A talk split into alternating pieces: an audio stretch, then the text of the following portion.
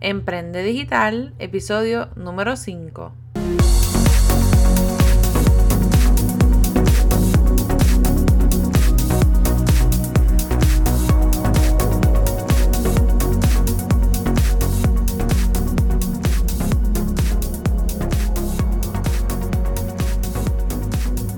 Y comenzamos este quinto episodio de Emprende Digital. Ustedes saben que en este podcast nosotros hablamos de emprendimiento, de negocios, de mercadeo, de infoproducto, hacemos entrevistas, etcétera. Así que yo soy Francesca Vázquez, oficialmente te doy la bienvenida y quiero agradecerle a todas las personas que descargaron y escucharon el pasado episodio donde estuve hablando con Mario Ortiz de Organicemos tu Espacio, porque ha sido el episodio con mayor descarga y reproducciones, así que muchísimas gracias a todos ustedes. Hoy quiero exhortarte a que te suscribas a este podcast para que estés pendiente y te lleguen las notificaciones de todos los episodios que nosotros compartimos con ustedes y además que te conectes conmigo a través de las redes sociales, Instagram y Facebook. Me puedes encontrar como Coach Francesca Vázquez. Y bueno, Hoy nos acompaña otra persona sumamente eh, especial, eh, alguien que admiro y respeto muchísimo, y es el doctor Juan Carlos Sosa. Él es profesor y decano de la Escuela de Negocios y Empresarismo del Sistema Universitario Ana Geméndez, recinto de Gurabo, lo que antes era la Universidad del Turabo. Y bueno, cuénteme, profesor, ¿cómo se encuentra hoy? Muy bien, muy bien. Un gusto estar contigo. No, bueno, muchísimas gracias a usted por haber aceptado nuestra invitación. A todas las personas que nos están escuchando, les quiero comentar que la primera media hora estaremos hablando mayormente de emprendimiento, luego la segunda media hora es mayormente de negocios internacionales y ya la última media hora estaremos hablando de mercadeo y otros temas. Así que, bueno, antes de comenzar en materia, me gustaría que nos hablara un poquito sobre usted, su background y su expertise para que las personas que no lo conocen puedan escucharlo.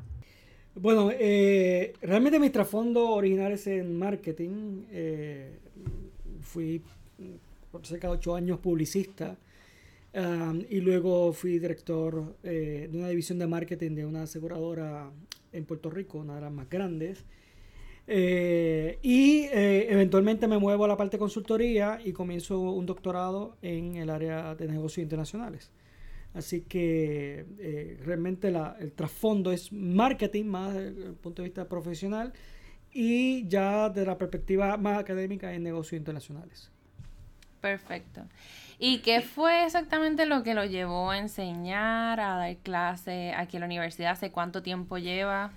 Pues mira, eh, fue por casualidad, porque realmente el, eh, el doctorado no era para eh, dictar cursos, sino que era eh, un complemento para la, parte de consultoría. Eh, yo había comenzado, la, de hecho, un poco de emprendimiento, si se puede decir así, en mis años de, universitario, porque tuve un programa de radio por, por 10 años que tenía que ver con, de música, ¿no? Eh, era de rock español. Y eh, eso es quizás el, el primer, eh, la primera relación con la parte internacional. Así que eventualmente, y con el marketing, eventualmente pues me muevo a hacer el doctorado en, en negocios internacionales, pero realmente era con, con, como una carta de presentación en la parte de consultoría. Eh, la Universidad de Puerto Rico, eh, recinto Río Piedras, eh, me hizo un acercamiento para dar un curso a nivel de bachillerato. Ese primer curso que di fue a Tonorem. Y, bueno, ya eso me, me atrapó. originalmente el 80% de mi carga era consultoría y 20% era la academia, pero la academia te atrapa. Entonces eh, se fue moviendo hasta llegar a 80% academia, 20% consultoría. Así que esa es la relación con el mundo, con el mundo académico. Estuve ocho, cerca de ocho años en la Universidad de Puerto Rico, recinto de Piedras, eh, ahí como profesor a tiempo completo en el área de marketing, negocios internacionales, a nivel de bachillerato y maestría, y eventualmente me muevo a lo que era la Universidad del Turabo, eh, porque, bueno, eh, había yo comenzado una relación con la Oslo School of Management en Noruega, así que eh, esa relación pues me lleva a, moverme, en el caso de la Universidad del Turabo, dirigir el programa doctoral en aquel entonces y comenzar esta relación con eh, más de, de corte de investigación con, con, Noruega. Eh, y desde ese año, creo que es 2008, hasta, hasta el presente, he estado primero Universidad del Turabo, ahora Universidad Ana Geméndez, recinto de Gurabo, comenzando como profesor, luego director del programa doctoral y ahora desde, desde hace cinco años como decano de la Escuela de Negocios. Y ahora que mencionó eso de emprender, ¿qué usted cree que, que verdad que se necesita cuando nosotros vamos a tomar esa decisión y más cuando lo hacemos de manera digital o tenemos planes de hacerlo de manera internacional? Bueno, el, el, el asunto de emprendimiento tiene que ver más con eh, cierta capacidad y destrezas eh, que puedan tener las personas. Y cuando lo digo es porque uno puede tener el, conocimiento, pero hay otras cosas que complementan el asunto de, emprendimiento. Eh, yo digo que esa capacidad que tiene el individuo para identificar oportunidades, abordar oportunidades, y cambiar a través del tiempo es parte de, o la esencia de, de emprender. O sea, y puede ser emprender un negocio, puede emprender dentro de una empresa ya existente, eh, o puede ser emprendimiento en la vida diaria, o sea, puede ser algo hasta personal. Pero son características particulares que están en ocasiones atadas a normas y valores. Por ejemplo, lo que es eh, abordar el riesgo, por ejemplo, es, o la tolerancia al riesgo, que es más una norma que puede tener un individuo y que está atado al asunto de emprendimiento. Eh, Así que yo creo que eh, tiene que tener esa, esa combinación. Obviamente tiene que tener el conocimiento, el asunto de la preparación académica, ya sea con la formalidad de la universidad o una escuela de negocios, o lo que puede ser ya a nivel de certificaciones o, conferencias, e, e, etcétera. Pero eh, en sí hay cosas que son más atadas a competencias que tiene el, que tiene el individuo y yo creo que esto es lo que el peso mayor dentro de lo que es emprendimiento y lo que sería innovación, que, que es un área muy relacionada a emprendimiento. Pero entonces en ese caso, ¿usted entendería que el emprendedor nace o se hace? Bueno, el, la pregunta, eh, yo no creo que el emprendedor se nazca, creo yo. O sea, yo creo que son eh, cosas que tú vas adquiriendo a través de la, ¿verdad? De la vida. El, cuando tú naces, eres un software en blanco que vas llenando de información a través de distintas etapas de, tu vida y de experiencia y de normas. Eh, así que yo creo que el entorno influencia mucho. en un inicio tu familia, lo que puede ser eh, las cosas que aprendiste en, la, escuela o en el colegio, o situaciones particulares que te marcan.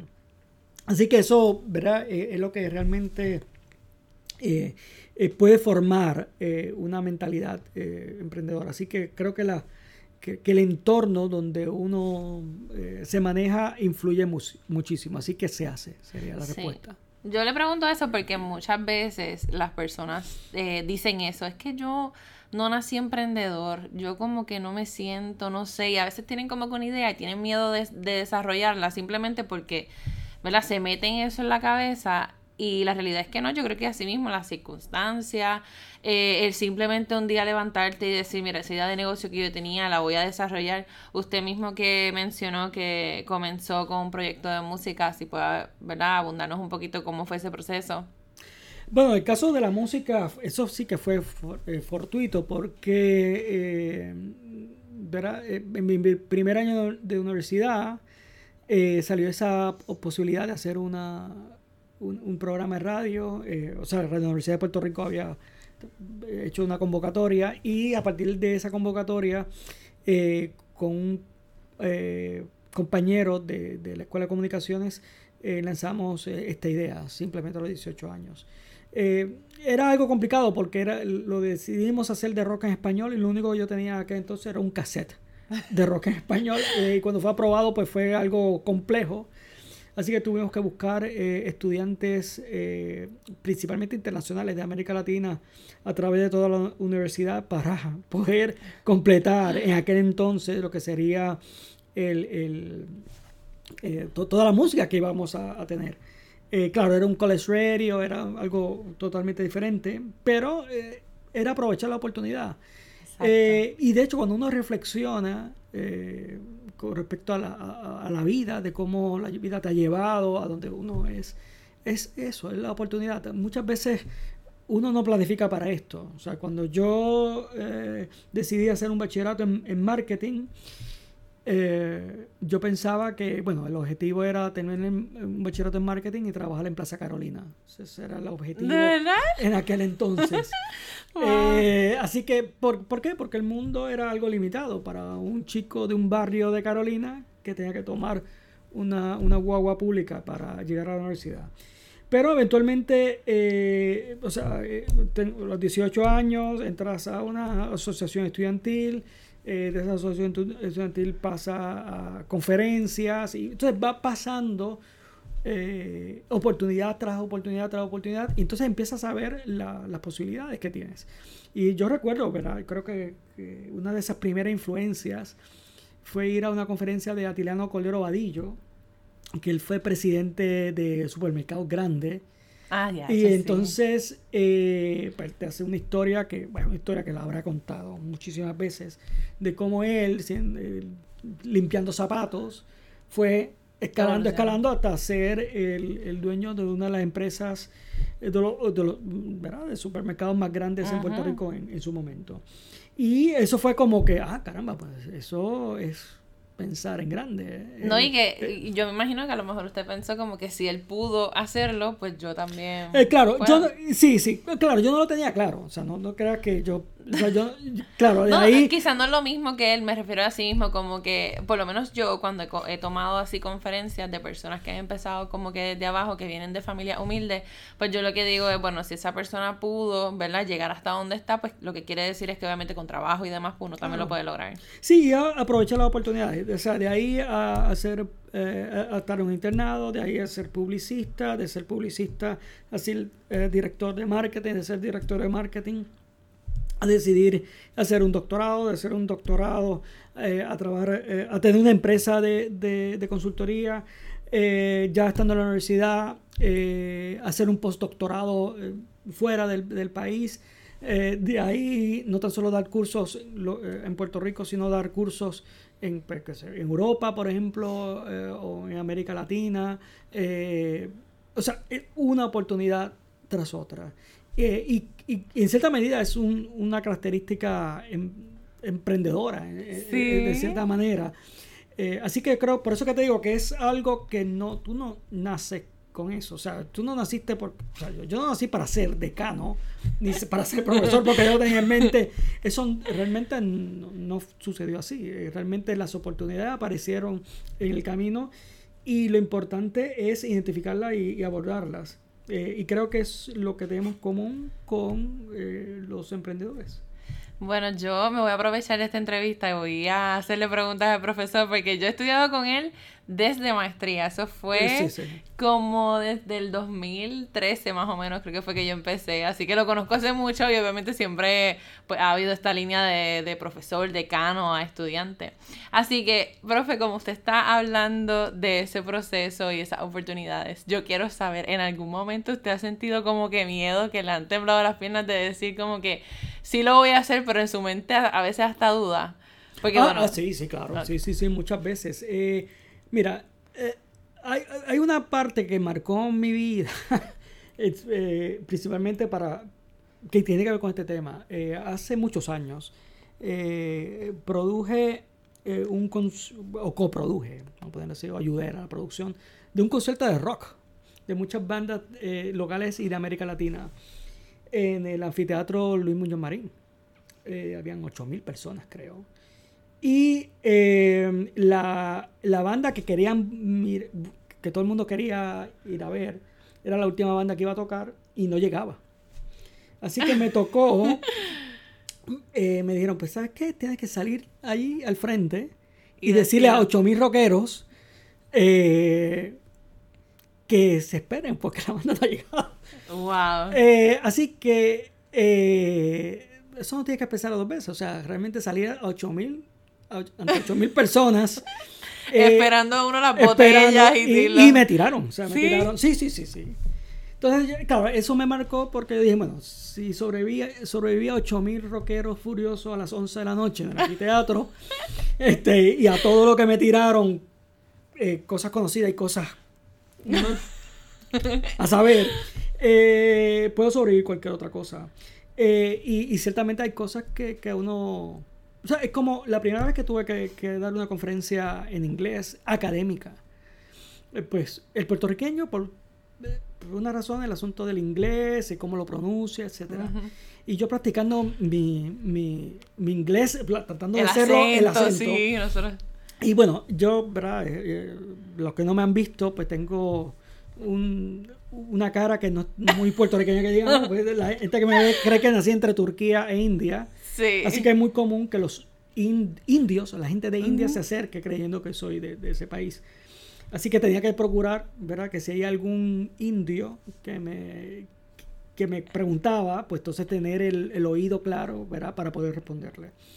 Así que esa era parte de la preocupación. Yo eh, el primero que presentó en mi track o en mi sesión fue un chino o sea, no era un chino que, que, que, estudiaba en Estados Unidos, era un chino que venía directamente de China. Sí, que la pronunciación. Y era, sí. Después fui yo y después vino una colega de Brisbane, de Australia. El Brisbane es el norte de Australia y para entenderlo se necesita este, señas o algo así adicional. Y resultó ser que el mejor que pronunciaba el inglés era yo. Eh, así que y recuerdo que varios de India me hicieron preguntas y, las contesté sin problemas. Pero un inglés me hizo una pregunta y yo no la entendí directamente. Entonces le, le dije, mira, em, ¿me puedes hablar más, más despacio? O sea, estamos hablando sí, que nosotros siempre decimos lo mismo. Eh, entonces me, me, me, hizo la pregunta, la pude entender y la contesté. Cuando yo salgo, me encuentro con un colega de la Universidad de Cranfield y me dice, y yo digo, oye, qué pena que no no entendía a tu colega. Es que cuando él me preguntó y me dice, ah, pero, pero si él es de Manchester, ¿y quién entiende a los de Manchester? O sea que un, un londinense no entendía a la gente de Manchester, entonces ahí, me di cuenta, bueno, pues entonces las cosas se abordan. Exacto. No, no tienes que... Eh, porque eso es lo peor, los miedos. O sea, si eh, el asunto, el miedo a no salir ante 8.000 personas, o el miedo de pronunciar el inglés, etc. Entonces al final eh, hay cosas que simplemente tiene que abordarlo. Eh, y, igual, un poco el asunto del emprendimiento está atado a eso. Es el asunto de, lo, de las oportunidades y tú manejar tus miedos. Porque al final los miedos siempre van a estar ahí, pero uno, uno se lanza. Así que eso era un poco la anécdota que se podrían contar con respecto a esos sucesos que, realmente eh, te marcan. Y bueno, no es que no es que este podcast vayamos a hablar específicamente de los miedos, incluso vamos a mencionar esto de la anécdota al final para preguntarle al profesor, pero sí quería aprovechar la oportunidad y ya que estábamos en la línea, hacerle preguntas sobre esa y para terminar este, ¿verdad? este ciclo de preguntas y entonces comenzar en materia. ¿Cómo usted eh, trabaja con esos miedos o esos pensamientos?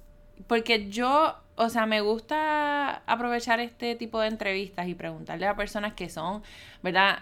Eh, para mí exitosas, todo, ¿verdad? Es relativo, pero son personas que, que pues que uno conoce ya hace tiempo, que uno admira su carrera. ¿Cómo trabajan con este tipo de, de situaciones? Porque me ha pasado que cuando yo comencé, en este proceso de emprender, pues hubo muchas mujeres específicamente que se me acercaron y me dijeron, mira, yo no me atrevo eh, a hablar en público o yo no me atrevo a, hacer un, eh, una entrevista en televisión, etcétera. Y yo sí me di cuenta que el mayor problema obviamente eran los pensamientos, que es lo que uno como que alimenta de que no lo vas a poder hacer bien o te vas a poner nervioso o, o a lo mejor meter las patas. Entonces esa inseguridad, que es la que paraliza a uno, eh, es la que a veces no deja y que son cosas irracionales. Pero en su caso, ¿cómo usted lo ha trabajado? La cosa siempre es comenzar, o sea, es lanzarse. Eh, eh, por ejemplo, yo que tengo, ¿verdad? Que tengo que hablar ante distintos públicos, eh, ya sea estudiantes, ya sea el mundo académico, ya sea alguna entrevista de televisión. Eh, es lanzarse, es hacerlo. Yo creo que en, esa primera experiencia el miedo estaba. A lo mejor se me recortaba la voz, este, me temblaban las manos, eh, sudaba, pero hay que lanzarse. Y, quizá cometí e, errores. Eh, pero ya la segunda ocasión eh, ya era mejor. Y ya la tercera mucho mejor que las otras dos. De hecho, mejor casi exponencialmente. Y llega un momento en que hay cosas que desaparecen. Claro, hay que tener, yo creo que está la parte del miedo y está lo que es la ansiedad. Este, a lo mejor el asunto de la ansiedad siempre está. Es decir, por ejemplo, cuando eh, voy a dar una conferencia fuera, pues a lo mejor es la ansiedad de que llegue el momento, pero no es, ya no es miedo. O sea, es como que salir de eso para ya estar en, o sea, tranquilo. yo no, no, no es, no, es, llegar al momento, porque hay cosas que tú lo ah, disfrutas. Eh, por ejemplo, yo estuve en junio, junio, sí, en Copenhague, eh, tenía que dar una serie de conferencias en la Academy of Business Studies, y, y claro, allí la ansiedad es quiénes van a estar allí. O sea, porque tú no sabes quién son. Entonces, tú, yo tenía que dar una conferencia de enseñanza de negocio internacional a través de casos. Y la gente, eh, pues uno era de Australia, otro de India, otro latinoamericano, otro europeo, otro estadounidenses. Eh, pero tú no sabes hasta que llegas allí. Eh, y ciertamente hay un elemento de ansiedad, pero es para vivir el momento y, y, por la incertidumbre que te puede causar. Eh, eventualmente esa, también esa sensación, cuando tú terminas, porque es como un, elemento de adrenalina, eh, y hay una sensación bien, bien chévere, ¿no? Cuando termina y, que ves que lo, que lo lograste. Eh, y, y, sabiendo que va a haber otro peldaño mucho mayor. Porque yo creo que esto es lo, lo, lo, bueno de esto, de que, de que cada vez tú vas escalando, escalando y, subiendo la, subiendo la, la, vara. Eh, y es como que así mismo, exacto, uno va haciendo como un checklist, ok, ya logré esto, que es lo próximo. Es como que ya cuando uno da el paso. Sí, yo no sé si, fíjate, yo no, ahora pensando, si yo hago checklist, yo creo que no. No. no, no hago checklist. Bueno, yo creo que, bueno, no, no, voy a hablar por todas las mujeres. lo, que pasa, te voy a decir, en, mi caso, yo te a decir lo que va a pasar, te, voy a poner en mi, caso lo que va a pasar ahora en, en, en los próximos seis meses. Yo sé que voy a estar en octubre en, en, la ciudad de Trujillo, en, Lima, dando una conferencia magistral. Y dos días después voy a estar en Lima en la eh, conferencia de CLADEA, que es la conferencia de Escuela de Negocios de América Latina. Eso, eh, lo que te quiero decir es que va a haber esas oportunidades y esas oportunidades las abordaré de cuando llegue. Cuando llegue. Eh, porque hay cosas que tú ni jamás pensaste que iba a, a, pasar por tu vida. Por ejemplo, yo tengo un rol de editor asociado de una revista académica. Es un journal que se llama European Business Review. O sea, tiene un nombre europeo. Se, se hace en Inglaterra. Eh, mi coautor, que es Goran Svensson, que es de Oslo, y yo soy el editor asociado. Eh, o sea, si hubieras dicho hace 10 años que yo iba a ser editor asociado, de una revista de Emerald eh, basada en Inglaterra, pero que yo iba a estar desde Puerto Rico. ¿Y cómo se planifica? Eso no se planifica. O sea, como mi aspiración va a ser eh, checklist, eh, Inglaterra, no. Eh, claro, ¿cómo llego hasta ahí? pues resulta que en el 2006, cuando, me, cuando estuve con el chino y la australiana, allí estaba Goran Svensson por primera vez. Y resulta que Goran Svensson, que empezamos hablando inglés, terminando, terminando hablando español, porque resulta que él había vivido en Colombia.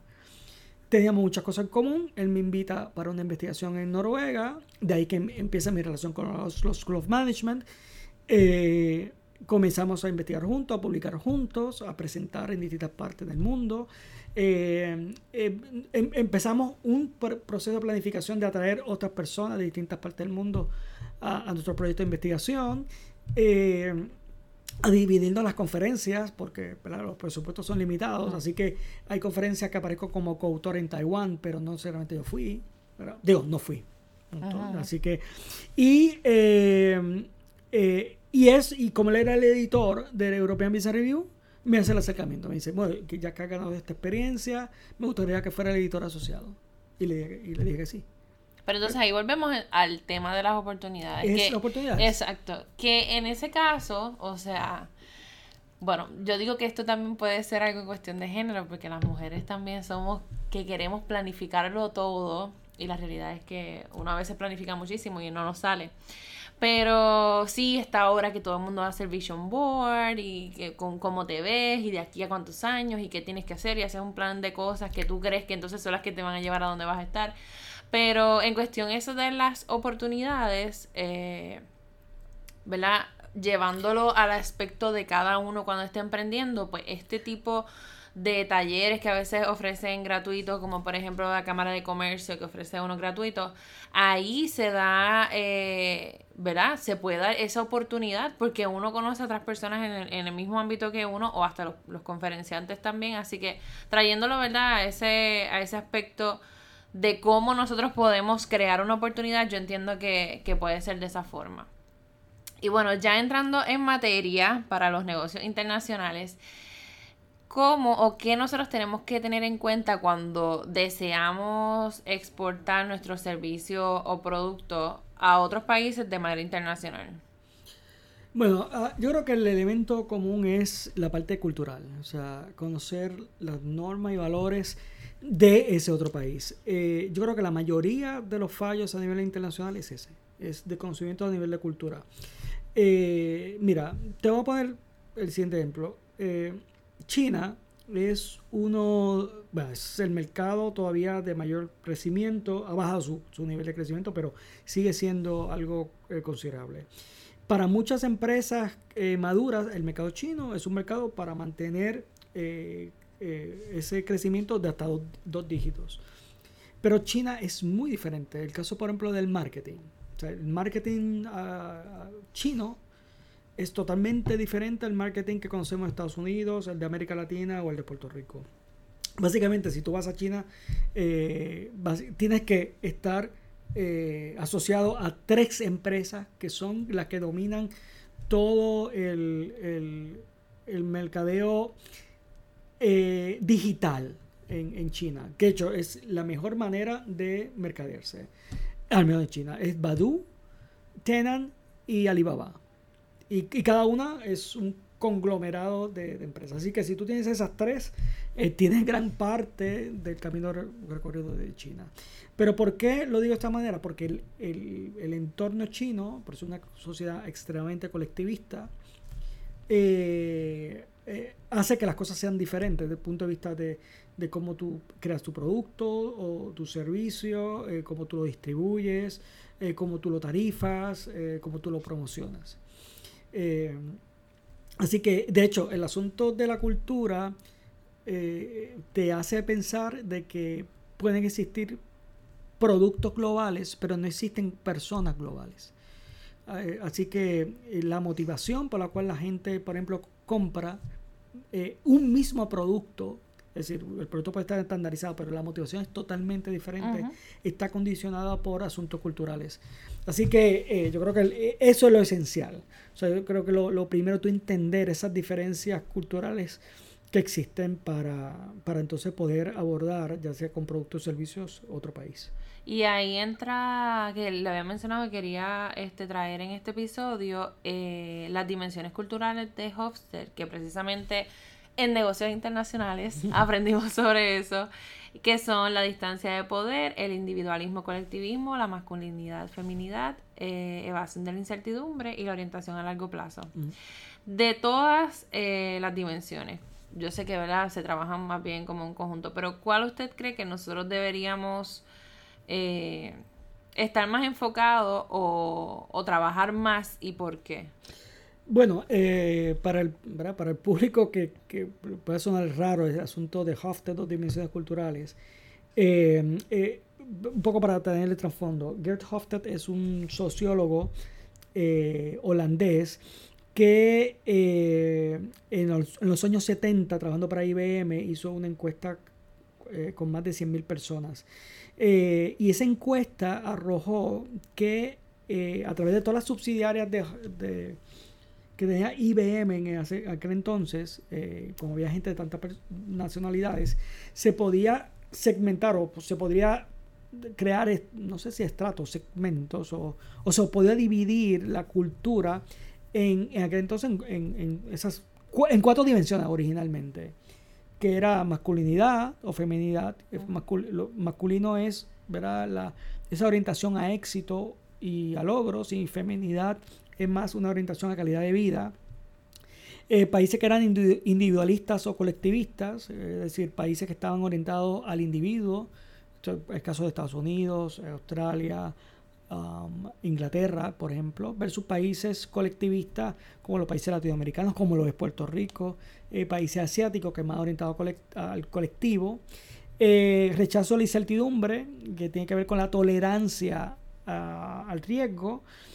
Y distancia de poder, que tiene que ver más con eh, cuánta equidad se espera dentro de, un país. Eventualmente se añadió una quinta dimensión que tiene que ver con la visión a largo plazo y, a corto plazo.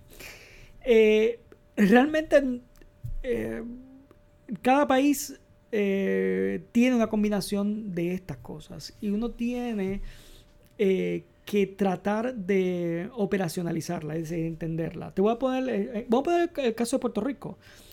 Puerto Rico es el último país que entra en la dimensión de Hofstede y entró hace dos años, tres años, porque casualmente aquí el recinto de Gurabo hizo la investigación para Hofstede para Puerto Rico. Así que, de hecho, si, si el público va a Gerd Hofstede uh, insights o .com. Gert es G-E-E-R-T y Hofstede o Hofstede, H-O-F-S-T-E-D-E. E. Sí, yo lo voy a compartir, eh, entonces. Ahí aparece, ahí aparece la dimensión y puedes ver Puerto Rico, cómo compara Puerto Rico con más de 80 países. Y Puerto Rico tiene unas particularidades. De hecho, hay otra dimensión que es indulgencia. Eh, Puerto Rico es un país colectivista, con bajo rechazo a la incertidumbre, pero no es la incertidumbre de emprendimiento, es una incertidumbre, claro, esto se hizo antes de María, así que no sé cómo esto ha cambiado, pero cuando nosotros hicimos el, trabajo de campo, estamos hablando de más de 600 encuestas que se hicieron. Eh, para el puertorriqueño, en aquel momento, por ejemplo, si perdías el trabajo, pues tenía el desempleo. Y si perdías la tarjeta de salud, pues tenía la salud del gobierno. Y si la cosa se ponía fuerte, pues me iba a Florida. Eh, o sea, había un medio de escape para todo. y, es, y eso es el asunto de, ¿verdad? en ese caso, del bajo rechazo a la incertidumbre. Es un país que eh, parte de la población vive orientado a calidad de vida y, otra, y la, casi la otra mitad orientado a, cosas de éxito. Eh, es uno de los países que más a corto plazo piensa en el mundo. Eso iba a comentar. para el puertorriqueño, el puertorriqueño sabe lo que va a pasar el viernes, el sábado y el domingo, pero ya el lunes es un poco difícil eh, saber qué puede pasar. Y para la gente que nos escucha de afuera, porque quiero mencionarlo, que por ejemplo en el primer episodio dos personas de España me comentaron. Acá en Puerto Rico nosotros tenemos un, no sé si decir un dicho, un refrán, que decimos así como que la última que la paga el diablo. o sea, De hecho, es como que hoy disfruto y mañana que se chave lo que puede pasar, mañana me preocupo por eso. De hecho, ahí, eh, Puerto Rico es el país más indulgente del mundo, según la encuesta de Gert Hofstede. Estamos hablando de más de 80 países con... Eh, la máxima puntuación es 100 y Puerto Rico sacó 99. Entonces, la combinación de, de esas dimensiones explica eso. Por ejemplo, el corto plazo, pensar tan a corto plazo y ser tan indulgente es el, el ejemplo que traes con el asunto de, la última la paga el diablo. Eh, pues este es un, algo muy, muy particular. Pero ese, eh, hay otras cosas que también nos distinguen. Es decir, es uno de los países más monumentalistas del mundo, es decir, con el mayor orgullo patrio. Y el asunto de, de, frases como yo soy boricua para que tú lo sepas, o yo soy boricua aunque naciera en la luna, es un ejemplo de ese orgullo patrio. Entonces, eh, eso explica muchas muchas cosas del puertorriqueño y de hecho de cosas de consumo. Así que cuando vamos a ir a otro país... Eh, y, y, perdón, eh, antes de pasar al otro, y, me, y, también me gustaría mencionar que, por ejemplo, nosotros salimos de los países más felices en el mundo. Así que yo creo que por eso mismo de pensar quizá a corto plazo y de que vamos a disfrutarnos el hoy y mañana pues nos preocupamos por eso este, es por la razón, ¿verdad? Puede ser también que, nosotros seamos tan felices. Sí, mira, eh, cuando hubo el, asunto de, eh, de las marchas aquí contra el, contra el, gobernador, eh, muchos colegas de, ¿verdad? Fuera de Puerto Rico, la mayoría de, de Europa, algunos que otros latinoamericanos, eh, querían mayores explicaciones. Porque, por ejemplo, eh, decían, pero ¿cómo se puede explicar, cómo se puede protestar haciendo yoga? Pero ¿Cómo tú puedes, puedes ah, eh, En- explicar en una cabalgata. en una cabalgata. O, po- Sí. o cómo tú puedes estar bailando eh, o yéndote El perreo, ¿cómo es que se llama? El perreo, el perreo intenso. Eh, exacto. Entonces, eh, claro, es una particularidad de, de- de Puerto Rico eh, y, y que es explicada por eso. Sí. Pero fíjate, eh, eso tú lo puedes aplicar a otros países. Es decir, eh, cómo otros países se comportan está atado a esas normas y valores. Que, por eso es importante entenderlas. O sea, no hay cosas que son, no hay culturas buenas ni culturas malas. Exacto. Simplemente hay diferencias culturales eh, y que son la clave para poder eh, ser, bueno, incrementar las probabilidades de éxito cuando entras a un país. ¿verdad? Eh, o, o a, o a una región. Y ahí quiero mencionar, porque yo no sé si ya le había comentado a usted, pero hace como, yo creo que como un año, un poquito más, este, bueno, este profesor ha sido víctima de todos mis, de como digo, está como mi esposo. Si yo me levanto hoy y quiero hacer una cosa, o me levanto hoy y quiero cambiar de tema de tesis, yo le escribo al profesor bendito, este profesor siempre me apoya en todo. Así que para ese tiempo yo dije, bueno, pues yo quiero hacer una tienda online porque yo quiero este, generar ingresos. Ahora todo se está moviendo así de manera digital. Cuando estaba en esa búsqueda de qué, en, qué era lo que iba a hacer para emprender, pues este, en el 2013, si no me equivoco, que fue cuando fui por primera vez a Corea, que mi esposo estaba allá, para ese tiempo era que había salido los selfie stick. Eso acá en Puerto Rico no lo había. O sea, y yo en ese momento no tenía como que esa mente empresarial. Así que no se me ocurrió traerme un lote lleno para acá para venderlos. Pero también estaban las mascarillas estas coreanas de la cara, que ahora eso es un boom y ahora todo el mundo lo está comprando, pues yo tampoco pensé eso en ese momento. Sin embargo, pues hace como un año dije, voy a ver si entonces eh, comienzo una tienda online que sea sobre esto y empiezo a escribir a Corea, empiezo a escribir a, a China, o sea, eh, hago contactos en Asia. Entonces, ¿qué pasa? Cuando empiezo a escribirles, me doy cuenta que cuando me respondían, o sea, por ejemplo, yo le escribía saludos, mi nombre es Fulana de Tal, soy de Puerto Rico, quiero montar una tienda online, quiero vender este tipo de productos, ¿cuánto cuestan o cuánto es la cantidad mínima, bla, bla, bla. Su manera de contestar era, este es el listado, eh, cuando lo veas me dices cuántos quieres y ya. Entonces, como que todo el mundo me empezó a contestar de la misma manera. Yo estaba tan molesta porque yo dije, pero esta gente parece que no quiere vender. ¿Qué clase de servicio al cliente tienen ellos? Y qué sé yo qué. Entonces, cuando tú mirabas la lista en Excel, era, o sea, todo lo que ellos tenían en esa fábrica, página y página y página. Así que al fin y al cabo nunca hice nada, pero luego me puse a reflexionar sobre eso y dije, "Eh, es que es definitivamente la diferencia cultural. Aparte de que me imagino ellos tendrán muchísima demanda y no van a estar perdiendo el tiempo como que en una persona que ya de por sí le dijo cuánto es la compra mínima.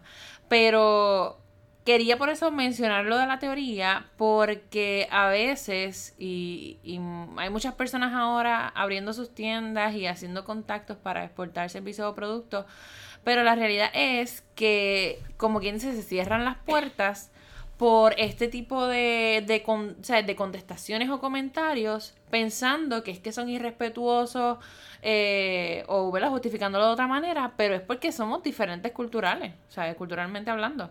Eh, sí, sí, no, tienes razón en ese sentido. Eh, mira, eh, para ilustrar las diferencias culturales, mira, pues, yo lo, di- lo digo en clase. Por ejemplo, siempre hablo de, un, de la diferencia entre un japonés, un estadounidense y un alemán. Está en un restaurante, a los tres le dan una sopa. Una sopa que está salada. Le preguntan al japonés, ¿qué tal la sopa? El japonés dice, muy bien. Está salada, pero él no te va a decir nada por- negativo. El estadounidense te va a decir, muy bien, gracias por el servicio. Algo salada, pero gracias. Y el alemán te va a decir, oye, esto es salado, es una porquería, eso es... Entonces, claro, los alemanes, ¿verdad? la honestidad alemana es alta, alta conocida. Ah, eh, son muy directos. Eh, algunas veces tú no sabes si... Tú sabes cuándo hacen un chiste o cuándo hacen... Sí, sí. Aquellos, aquellos fanáticos que, de series de televisión, hay una, serie, una serie de Netflix, se llama Dark, es una, una serie alemana, Eh, y yo, para, para tú salir, tiene dos seasons, para tú salir en la serie tienes que estar amargado. Ese es el, Ese es requisito. ese requisito para ser... Claro, pero es... Es la, forma en que nosotros lo percibimos. Claro, es la per- cosa percibida. Pero tú, pregúntale a un alemán. Oye, ¿qué crees de los caribeños? Un cubano, un puertorriqueño. Y todo te va a decir, oye, bien, pero se pegan mucho. Sí, son muy confianzudos. sí. Y eh, está uno bien, otro mal. No, no, no lo está. Simplemente que existen, existen diferencias. Eh, la- lo- los asiáticos eh, también hay diferencias. El caso de, lo- de los japoneses o el caso de los chinos, este, eh, la manera en que ellos negocian eh, son, eh, son perspectivas muy diferentes. Y eso hay que conocerlo, hay que conocerlo de antemano. Eh, claro está, estamos, ¿verdad? el ejemplo que das eh, podría también tener otro condicionante. Si estamos hablando de empresas que son empresas Sí, son multinacionales son suplidores, proveedores de muchas empresas. En ocasiones, de hecho, en ocasiones ni siquiera es una persona que te está respondiendo, es un, un bot. Ser. este, porque, por ejemplo, Alibaba, eh, Ali- Alibaba es una empresa que el año pasado su- superó los 15 billones de dólares ingresos y es una empresa que ha creado toda una serie de algoritmos para eh, servicio al cliente. Eh, ha creado todo un ecosistema, que es lo, lo particular de, de Alibaba, porque es un ecosistema entre proveedores, empresas, eh, clientes finales, tiendas, o sea, eh, y utiliza muchos eh, logari- logaritmos y arti- inteligencia artificial para poder responder. Entonces, muchas de estas cosas, Claro. en ocasiones, eh, está atado a un servicio al cliente que es una, es una computadora, no es ajá. una persona. Eh, y igual, nosotros usualmente cuando hacemos negocios, antes de hacer negocios, tengo que hacer negocios con amigos, con panas. O sea, por eso es que cuando los puertorriqueños se encuentran eh, y dice, ah, pues yo soy Sosa. Ay, ¿Sosa de dónde? Sí, como si No, uno. no, no- como si todo el mundo fuera familia. entonces, claro, porque para el puertorriqueño ser familia, o sea, tú haces negocio con, los- con la familia. Versus la versión estadounidense, que es una ¿verdad? más anglo, que es más por, por competencia, por lo que tú uno es. Uno es. Eh, así que esas son cosas que tú tienes que entender eh, y figurarte desde un inicio. Porque si no, vas a interpretar cosas ¿verdad? de manera equivocada y así mismo terminar los negocios. Y ahora que mencionas eso de, de eso mismo de hacer negocios. Bueno, yo sé que un, un contrato es súper importante en cualquier tipo de negocio que hagamos, así sea con amistades, pero cuando hacemos contratos a nivel internacional, ¿cómo eso se trabaja? Porque he escuchado así mismo de personas que hacen contratos, por ejemplo, con personas de Asia o cualquier otro país, eh, pero tú lo haces aquí en Puerto Rico, tiene validez aquí. Y, y si lo haces con una persona entonces de Asia, ¿cómo, cómo eso se trabaja? Bueno, eh, primero que hay distintos sistemas. Eh, yo creo que hay, hay tres grandes sistemas. Bajo ley común, que es el sistema anglo, que lo ves que hay precedentes, y eso lo hay en Estados Unidos, Canadá, eh, Inglaterra, Australia. Está el civil, que mm, más eh, mm, sale de la de, de Napoleón, ¿no? Y de, eh, y de países como España, Francia, Italia, América Latina sigue la parte civil, eh, donde hay códigos. De hecho, en, en Japón, por ejemplo, es una variante donde también hay, hay códigos, todo está escrito. Eh, y hay algo que no hemos mencionado, pero por ejemplo, los países del Medio Oriente, pues es más una parte teo, un código más eh, teocrático, eh, así que, que está atado más a elementos religiosos. Así que eso, primero hay que tener en cuenta de que hay esas diferencias. Por ejemplo, los contratos en países bajo ley civil son más straightforward, son más concisos, eso está en un, en un libro eh, y son mucho más cortos. En el caso de le- le- leyes comunes, como el caso de Estados Unidos, Inglaterra, Canadá, eh, como so- hay precedentes, los contratos son mucho más largos. O sea, no, no puede haber Más detallado. eh, tiene que estar más, tiene que estar más, más detallados. Eh, así que eso, ¿verdad? en ese sentido, eh, es una diferencia. Lo otro es dónde se ven los casos, cuál es la jurisdicción, ese es otro componente. Y uno tiene que estar muy claro en, eso cuando está haciendo negocios. Muchas veces las letras pequeñas eh, te juegan una mala pasada. Es decir, de momento tú estás haciendo un, negocio con alguien en San Francisco y resulta que eh, todos los asuntos legales se, se verán en Sydney, Australia, bajo las leyes. Entonces, si tú no, no, estás pendiente de ese tipo de cosas, eh, puede ser contraproducente. Eh, el asunto es que tú entender bajo qué modelo y bajo qué sistema se van a ver las cosas, principalmente cuando estamos hablando de eh, diferencia de leyes. Porque, por ejemplo, eh, vamos a poner el caso de, de, Japón, para decir algo que está al otro lado del mundo. está el concepto de Act of God, un acto de Dios. y el acto de Dios es, por ejemplo, lo que está pasando con Bahamas. un, un, ciclón, un huracán, pase, lo que está ocurriendo, un terremoto, etcétera. O vamos a ver el caso, lo que está, lo que puede estar ocurriendo esta semana para Puerto Rico con mercancía que va a llegar tarde porque sale de de, Jacksonville, de Jacksonville y Jacksonville, bueno, por ahí está pasando el, el, huracán eh, o va a estar pasando cerca. Eh, puedes demandar, pues realmente probablemente no, no puedes demandar porque es un act of God. Eh, pero si hay una huelga, por ejemplo o algo que no tenga que ver con algo natural. Para efectos en Estados Unidos no es considerado act of God. Por, lo tanto, puede haber unas una, eh, connotaciones que sean de incumplimiento de contrato. Pero, por ejemplo, en el caso de Japón, act of, el concepto de act of God es, un, es algo que no tienes eh, control, que puede ser natural como no natural. O sea, de momento, bueno, hay un o sea que la huelga en sí también se considera. Podría considerarse, bueno, hay que ver el contexto, pero podría considerarse. Entonces, son cosas que uno tiene que conocer eh, de antemano a la hora de, tener una redacción de, de, contrato y cuál va a ser la jurisdicción.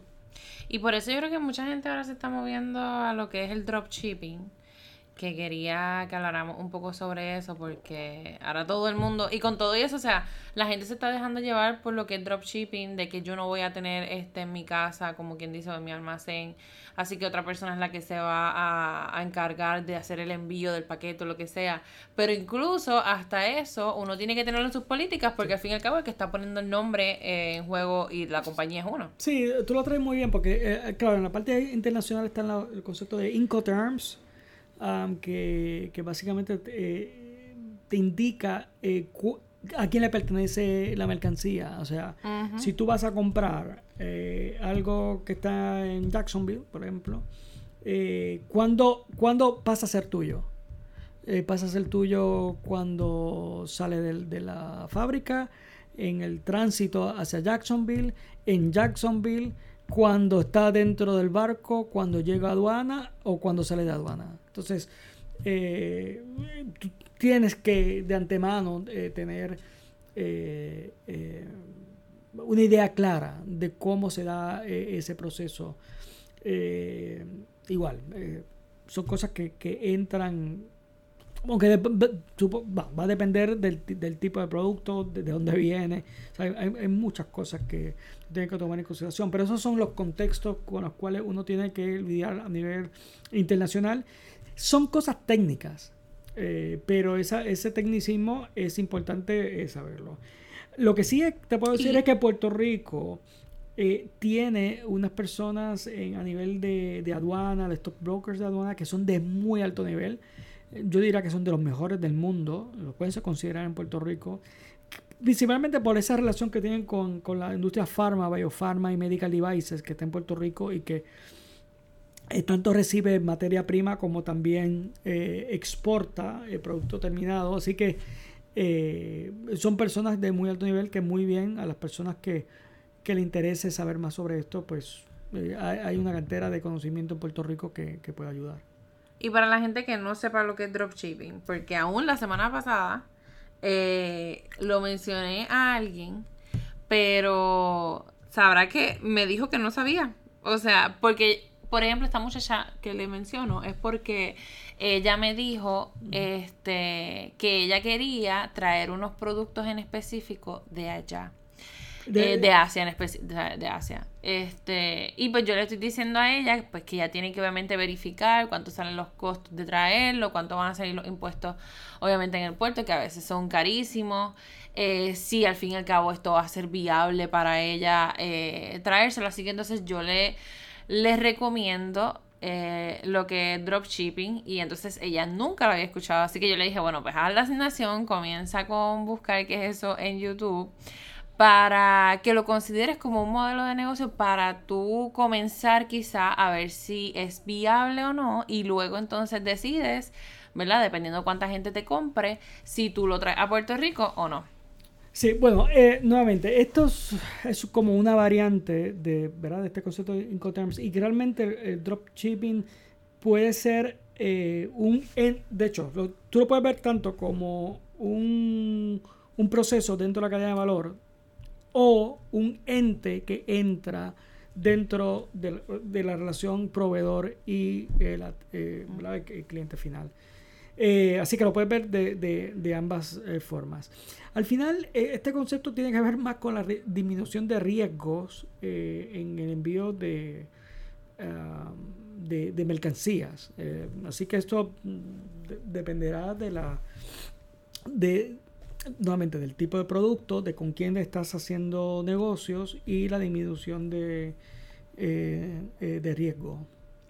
Y ahí también menciono que, por ejemplo, para las personas que no sepan, Amazon tiene lo que es el FBA, que es el Fulfillment by Amazon, y es que ellos, por ejemplo, tú contactas al suplidor y Amazon se encarga de en su almacén guardarte esos productos para que entonces eh, ellos se encarguen de enviarlo a la persona y tú no tengas tampoco que esperar a que sea el suplidor exacto, o sea, que a lo mejor el suplidor viene siendo alguien en Asia y tú quieres que te lo guarden en Estados Unidos, pues entonces Amazon está ofreciendo también ese otro servicio.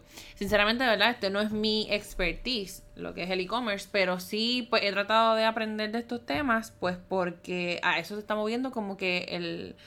Eh, los modelos de negocio y es una posibilidad que si usted quiere, como les mencioné, o sea, vender algo y en este momento no tiene el dinero o no tiene el capital para hacer la inversión, eh, ya sea para comprar los productos o para traerlos acá, pues son opciones que usted tiene para entonces comenzar su negocio.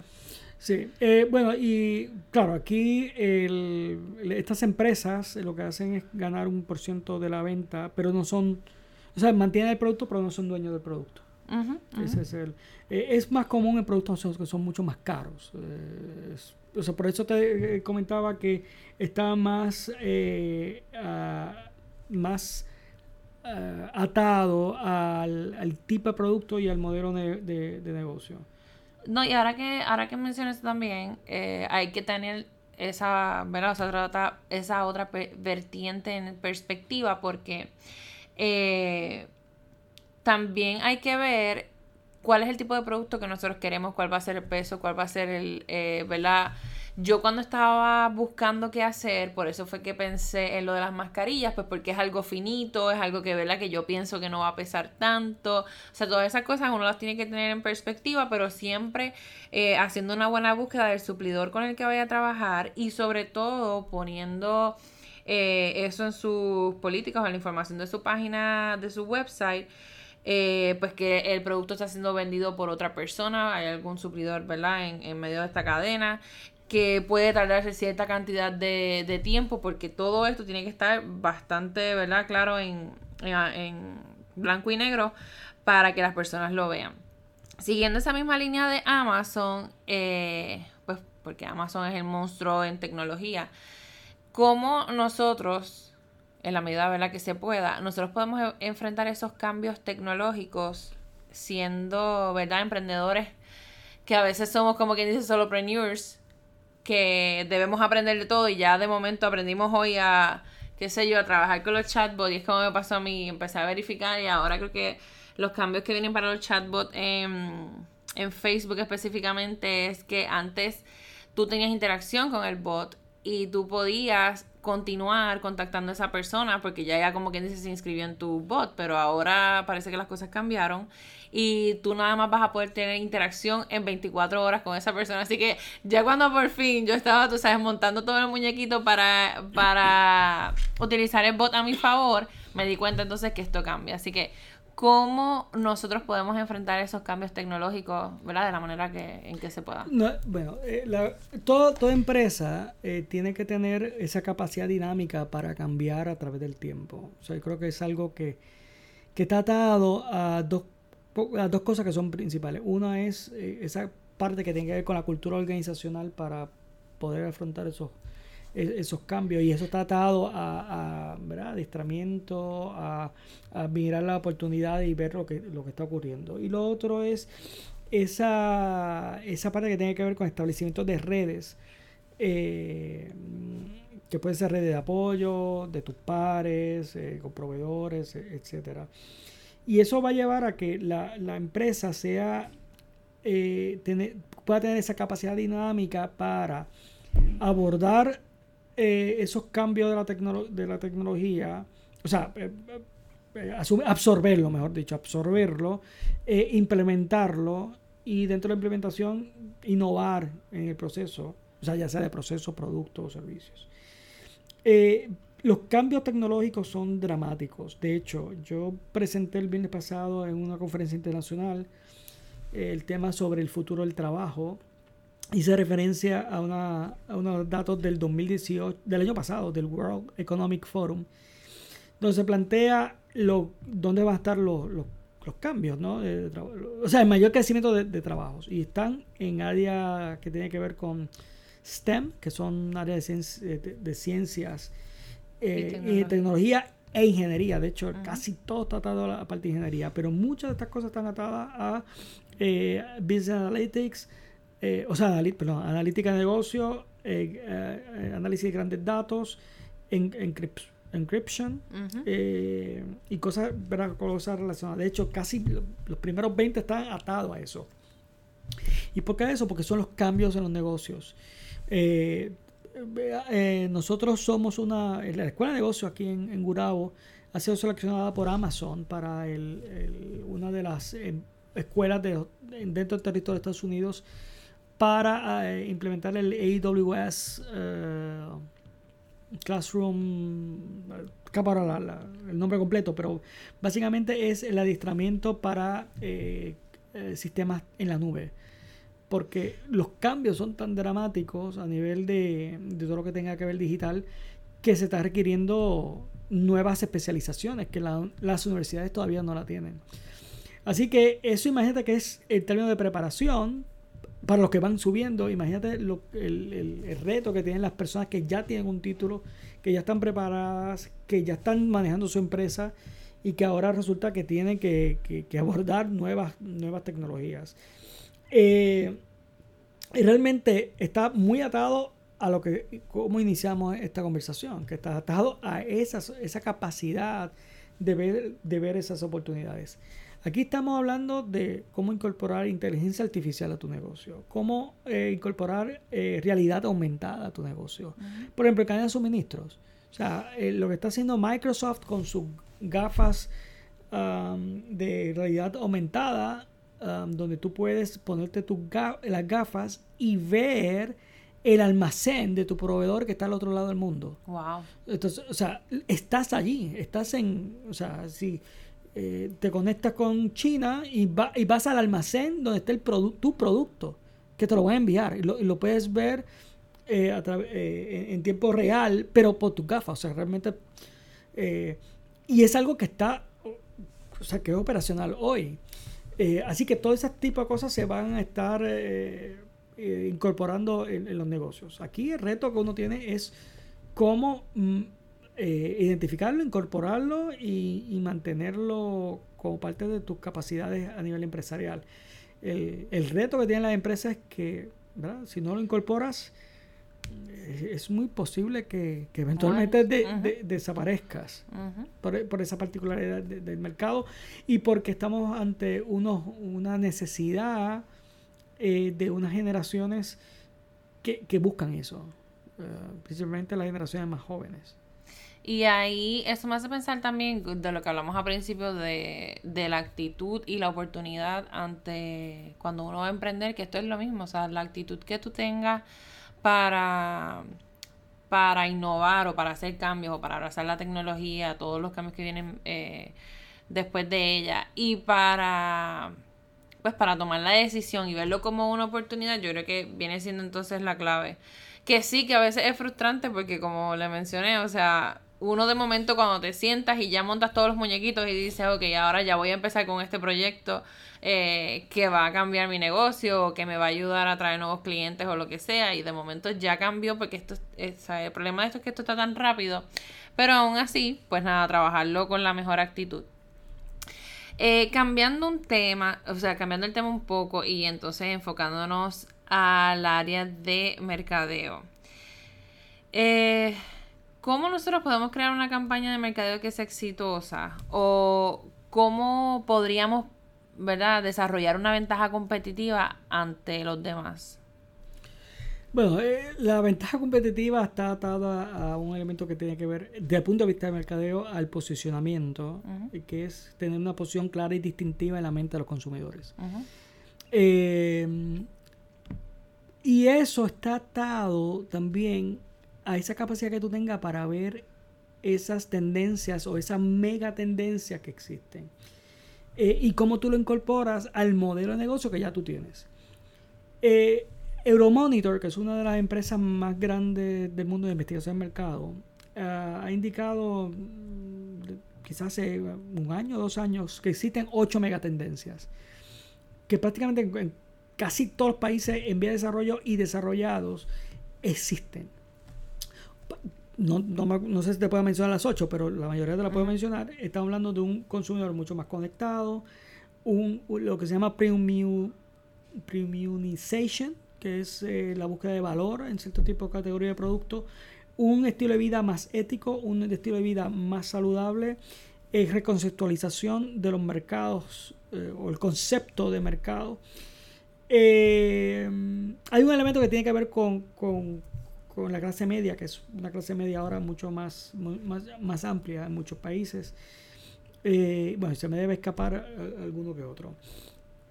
Eh, y eso tú lo puedes aplicar eh, en, tu, en tu modelo de negocio. Obviamente tienes que operacionalizarlo porque los negocios pueden ser totalmente diferentes. O sea, tú puedes tener desde, desde una tienda e-commerce a tener una barbería. Pero muchas de estas cosas tú las puedes reconceptualizar. Eh, por ejemplo, el, asunto de la conectividad. Eh, todo conectado. De hecho, eh, ahora hablamos del marketing y se está hablando de mobile first. O sea, toda estrategia de marketing tiene que ser pensada primero desde la perspectiva móvil. Y luego todo, todo lo demás. Entonces, ¿cómo, ¿cómo tú lo haces? ¿Cómo tú lo abordas? Así que cuando tú comienzas a abordar muchas estrategias desde estas perspectivas eh, atadas a esa mega tendencia, probablemente empiezas a diferenciarte de tu competencia. Eh, no sé, ocurre eh, el asunto si tienes un restaurante. ¿Cómo tú mantienes conectado a tu consumidor o tus prospectos? hay muchas empresas en Puerto Rico que lo hacen muy bien. Antes los restaurantes eran extremadamente locales. Es decir, si, si, tu restaurante estaba en Caguas, atraías a, la, a de Caguas, a los de Gurabo, los de Sidra y ya. Pero ahora resulta que, los medios eh, digitales hacen que tú te conectes y puedas tener gente de distintas partes de Puerto Rico yendo a tu restaurante en Caguas, por ejemplo. Pero se da por esas particularidades eh, de esas tendencias y mucha gente lo espera eh, de esa manera. Lo mismo ocurre con el asunto de de servicio. Piensa en una barbería, por ejemplo. O sea, eh, pues una barbería de manera clásica es tú llegar, pues estamos hablando de, de, hombres que vayan a barbería clásica, es ir a recortarse un recorte de 15, no, sé cuántos están, pero a 15 dólares, y tú llegas, tienes que hacer fila, eh, te sientas por orden de llegada, etcétera. Pero ah, resulta que en Puerto Rico hay unos que han sido más innovadores y dicen, pues mira, no, es que aquí hay, un, hay gente que quiere vivir la vida más saludable. Así que voy a hacer una barbería con énfasis en barbas eh, más que en recortes y le doy un facial y le eh, le doy un masaje. No, y te incluyen ahora la cerveza, la cerveza artesanal. Ay, te incluye X, sí. de momento, de pasar de 15 dólares promedio a 45 dólares promedio dentro de, Porque yo creo que ya entonces está vendiendo más bien una experiencia versus lo que era simplemente un típico Pero está atado a esta tendencia. Fíjate que son, nuevamente, esas oportunidades, tú estar, estar claro que, que hay en el mercado. Por ejemplo, eh, ¿cuál es el problema de la barbería para la gente que trabaja? Es que no me gustaría entrar ahí y esperar una hora. Oye, pero no puede haber una aplicación para ello, por ejemplo. Entonces, son cosas que eh, son oportunidades. El que la, que la aborde, eh, pues puede ser, hacer que ese, que ese negocio cambie dinámicamente dado a... Y sigue siendo una barbería y siguen haciendo recortes, lo que pasa es sí, que van más allá. Y yo a eso le añadiría también la cuestión de ahora de humanizar la marca que es lo que nos dicen, o sea, ya las redes sociales, que eso mismo es una red social, ya eh, no es lo que era, lo que quieren hacer ver mucha gente, que es simplemente las, grandes compañías cogían y empezaban a, qué sé yo, a compartir cosas de su, de su empresa, eh, o sea, es poca información. Ahora hasta se ven CEO haciendo un Facebook Live, o sea, y haciendo preguntas en un podcast, porque se dieron cuenta de que la gente quiere conocer más allá, quiere, o sea, tienen que humanizar la marca para entonces uno sentirse en confianza de comprar. Y quizás ya ni siquiera compras por el producto como tal, a lo mejor es porque te sientes más, no sé, más allegado este, a eso. Sí, bueno, ahí está hablando de concepto de personalidad de marca. Eh, uno ¿verdad? los que están orientados a marketing y construyen marcas eh, tiene que ver con la parte emocional de, la, marca. De hecho, muchas de las... Hay, compras que nosotros tenemos que son compras funcionales. O sea, compras un producto realmente para un asunto estrictamente funcional y hay otras que son eh, decisiones más eh, que están matadas a, las emociones. Y ciertamente las, aquellas eh, decisiones del consumidor que está dentro de un carácter hedónico, eh, que son muchas decisiones que uno toma durante el día, eh, pues tiene que añadirle esa parte de, ¿verdad? emocional y, y, en cierta medida crear esa personalidad de marca. y muchas veces tienes que hacer tu propia historia. O sea, muchas de las marcas que se mantienen a través del tiempo son marcas que tienen una personalidad muy fuerte, pueden estar cambiando eh, a través de los, cambios tecnológicos y otros que, existen en la sociedad, eh, pero que también tienen una muy buena historia para contar. Y bueno, ya para ir terminando, eh, en mi Instagram yo pregunté a mis seguidores que qué preguntas querían hacerle al profesor pero de estas voy a escoger dos en particular. Así que la primera es que como, ¿verdad? Usted es decano de la escuela. En cuanto a la educación, sabemos que hoy día la educación a distancia está en incremento. ¿Cómo, ¿verdad? ¿Cómo la escuela está trabajando con esto? ¿Cuál es su visión? Y si van a, entonces a, a, empezar a incorporar unos programas que sean un poco más cortos versus lo que antes, pues el bachillerato de cuatro años, etcétera. Eh, bueno, eh, eh, primero hay que ver que muchas de estas, decisiones tienen que ver con el perfil de lo que se prepara. eso por un lado. Y lo otro es las competencias que se, desarrollan. así que eso, de hecho, eso es un cambio para muchas escuelas, tanto de escuelas de negocios como otras escuelas, como el caso de ingeniería o educación, comunicaciones, salud. Dicho eso, eso es lo que va a modificar la cantidad de años o el tiempo que se requiere para, para cumplir eh, con, un perfil del egresado dentro de una especialidad. Eh, hay cosas que se pueden hacer totalmente en línea. De hecho, para, para escuela de negocios es mucho más fácil eh, hacerlo. Es decir, este, finanzas, marketing, operaciones, gerencia.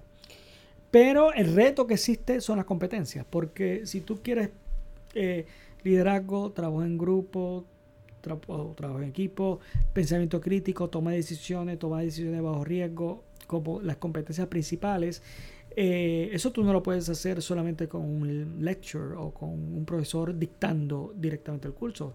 Necesita metodologías muy particulares.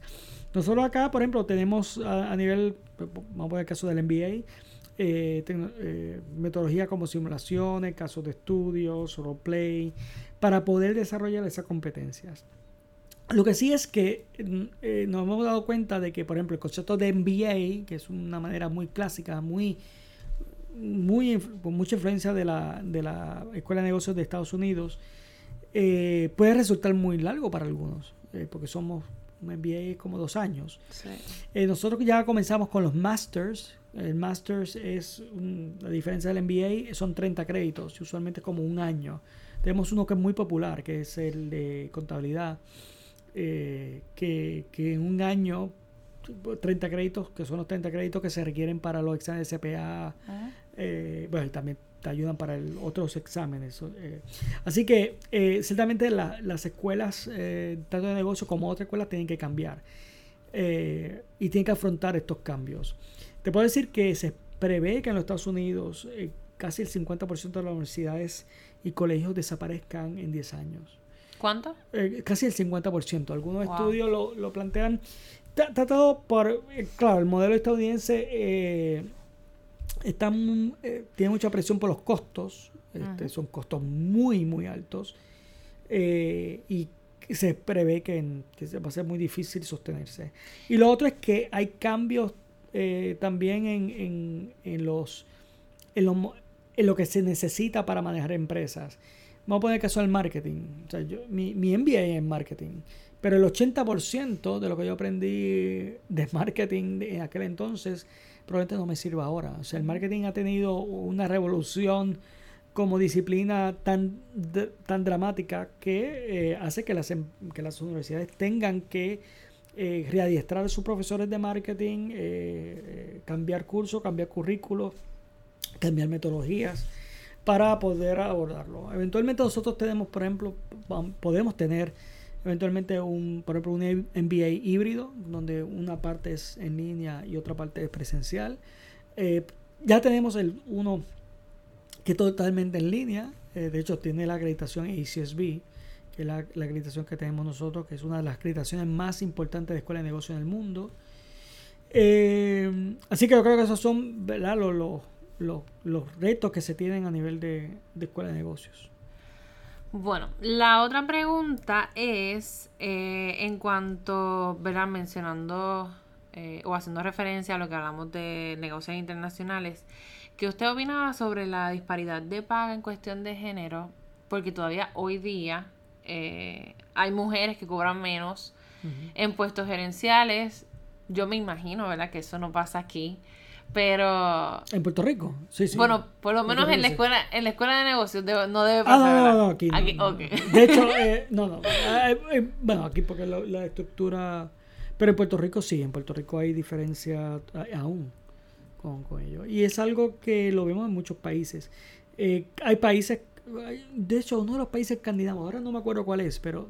Ah, no sé si es Suecia o el caso de Noruega o Holanda. La verdad que no recuerdo, pero ya hay una ley eh, donde obliga a todos los patronos a tener, eh, tener paridad eh, a nivel de, género. creo que las distancias se ha ido achicando. Bueno, no creo que eso es la evidencia, pero todavía sigue esa brecha. y eso hay que, hay, que resolverlo. Las empresas, eh, lo vemos con empresas multinacionales, eh, con el pago a CEOs o a vicepresidentes, hay diferencia muy marcada. Lo vemos en los deportes, por ejemplo, este, deportes donde el nivel eh, de, los, de los deportistas o la popularidad son casi iguales entre hombres y mujeres. Y, tienes esa, esa disparidad. Lo vemos en, entre actores y actrices. Eh, que hay esa diversidad, esa disparidad.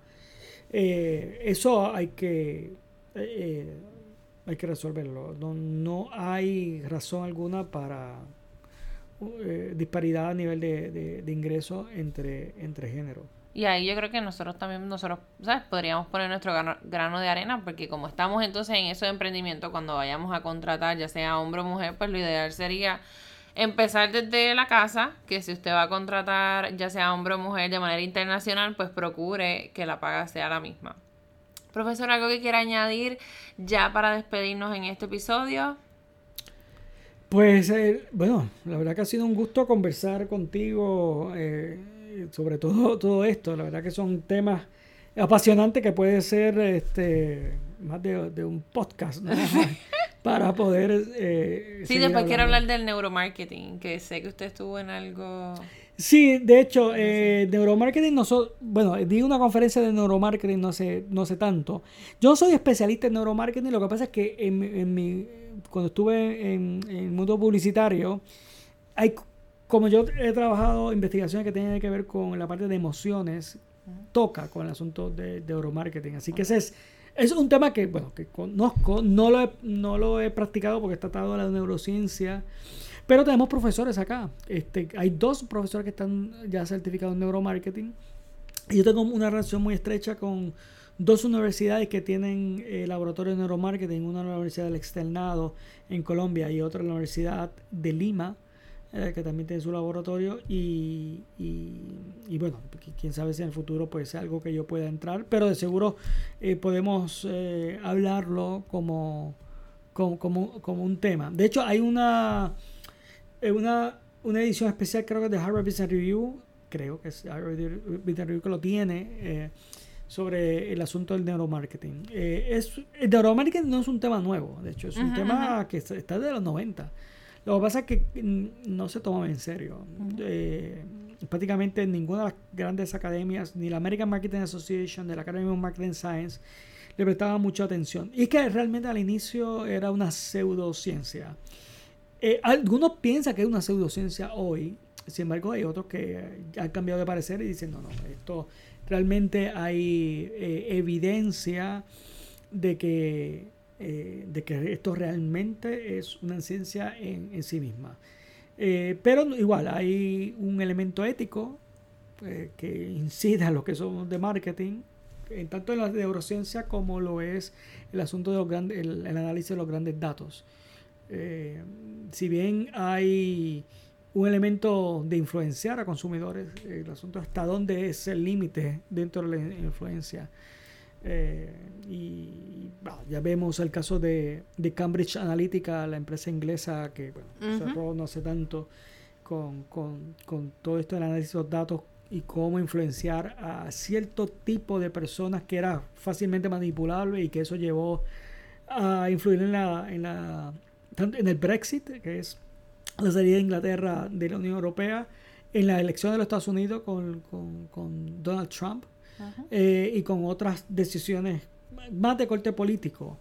Eh, y eso también, pues, hay connotaciones éticas, hasta dónde, hasta dónde llega el límite.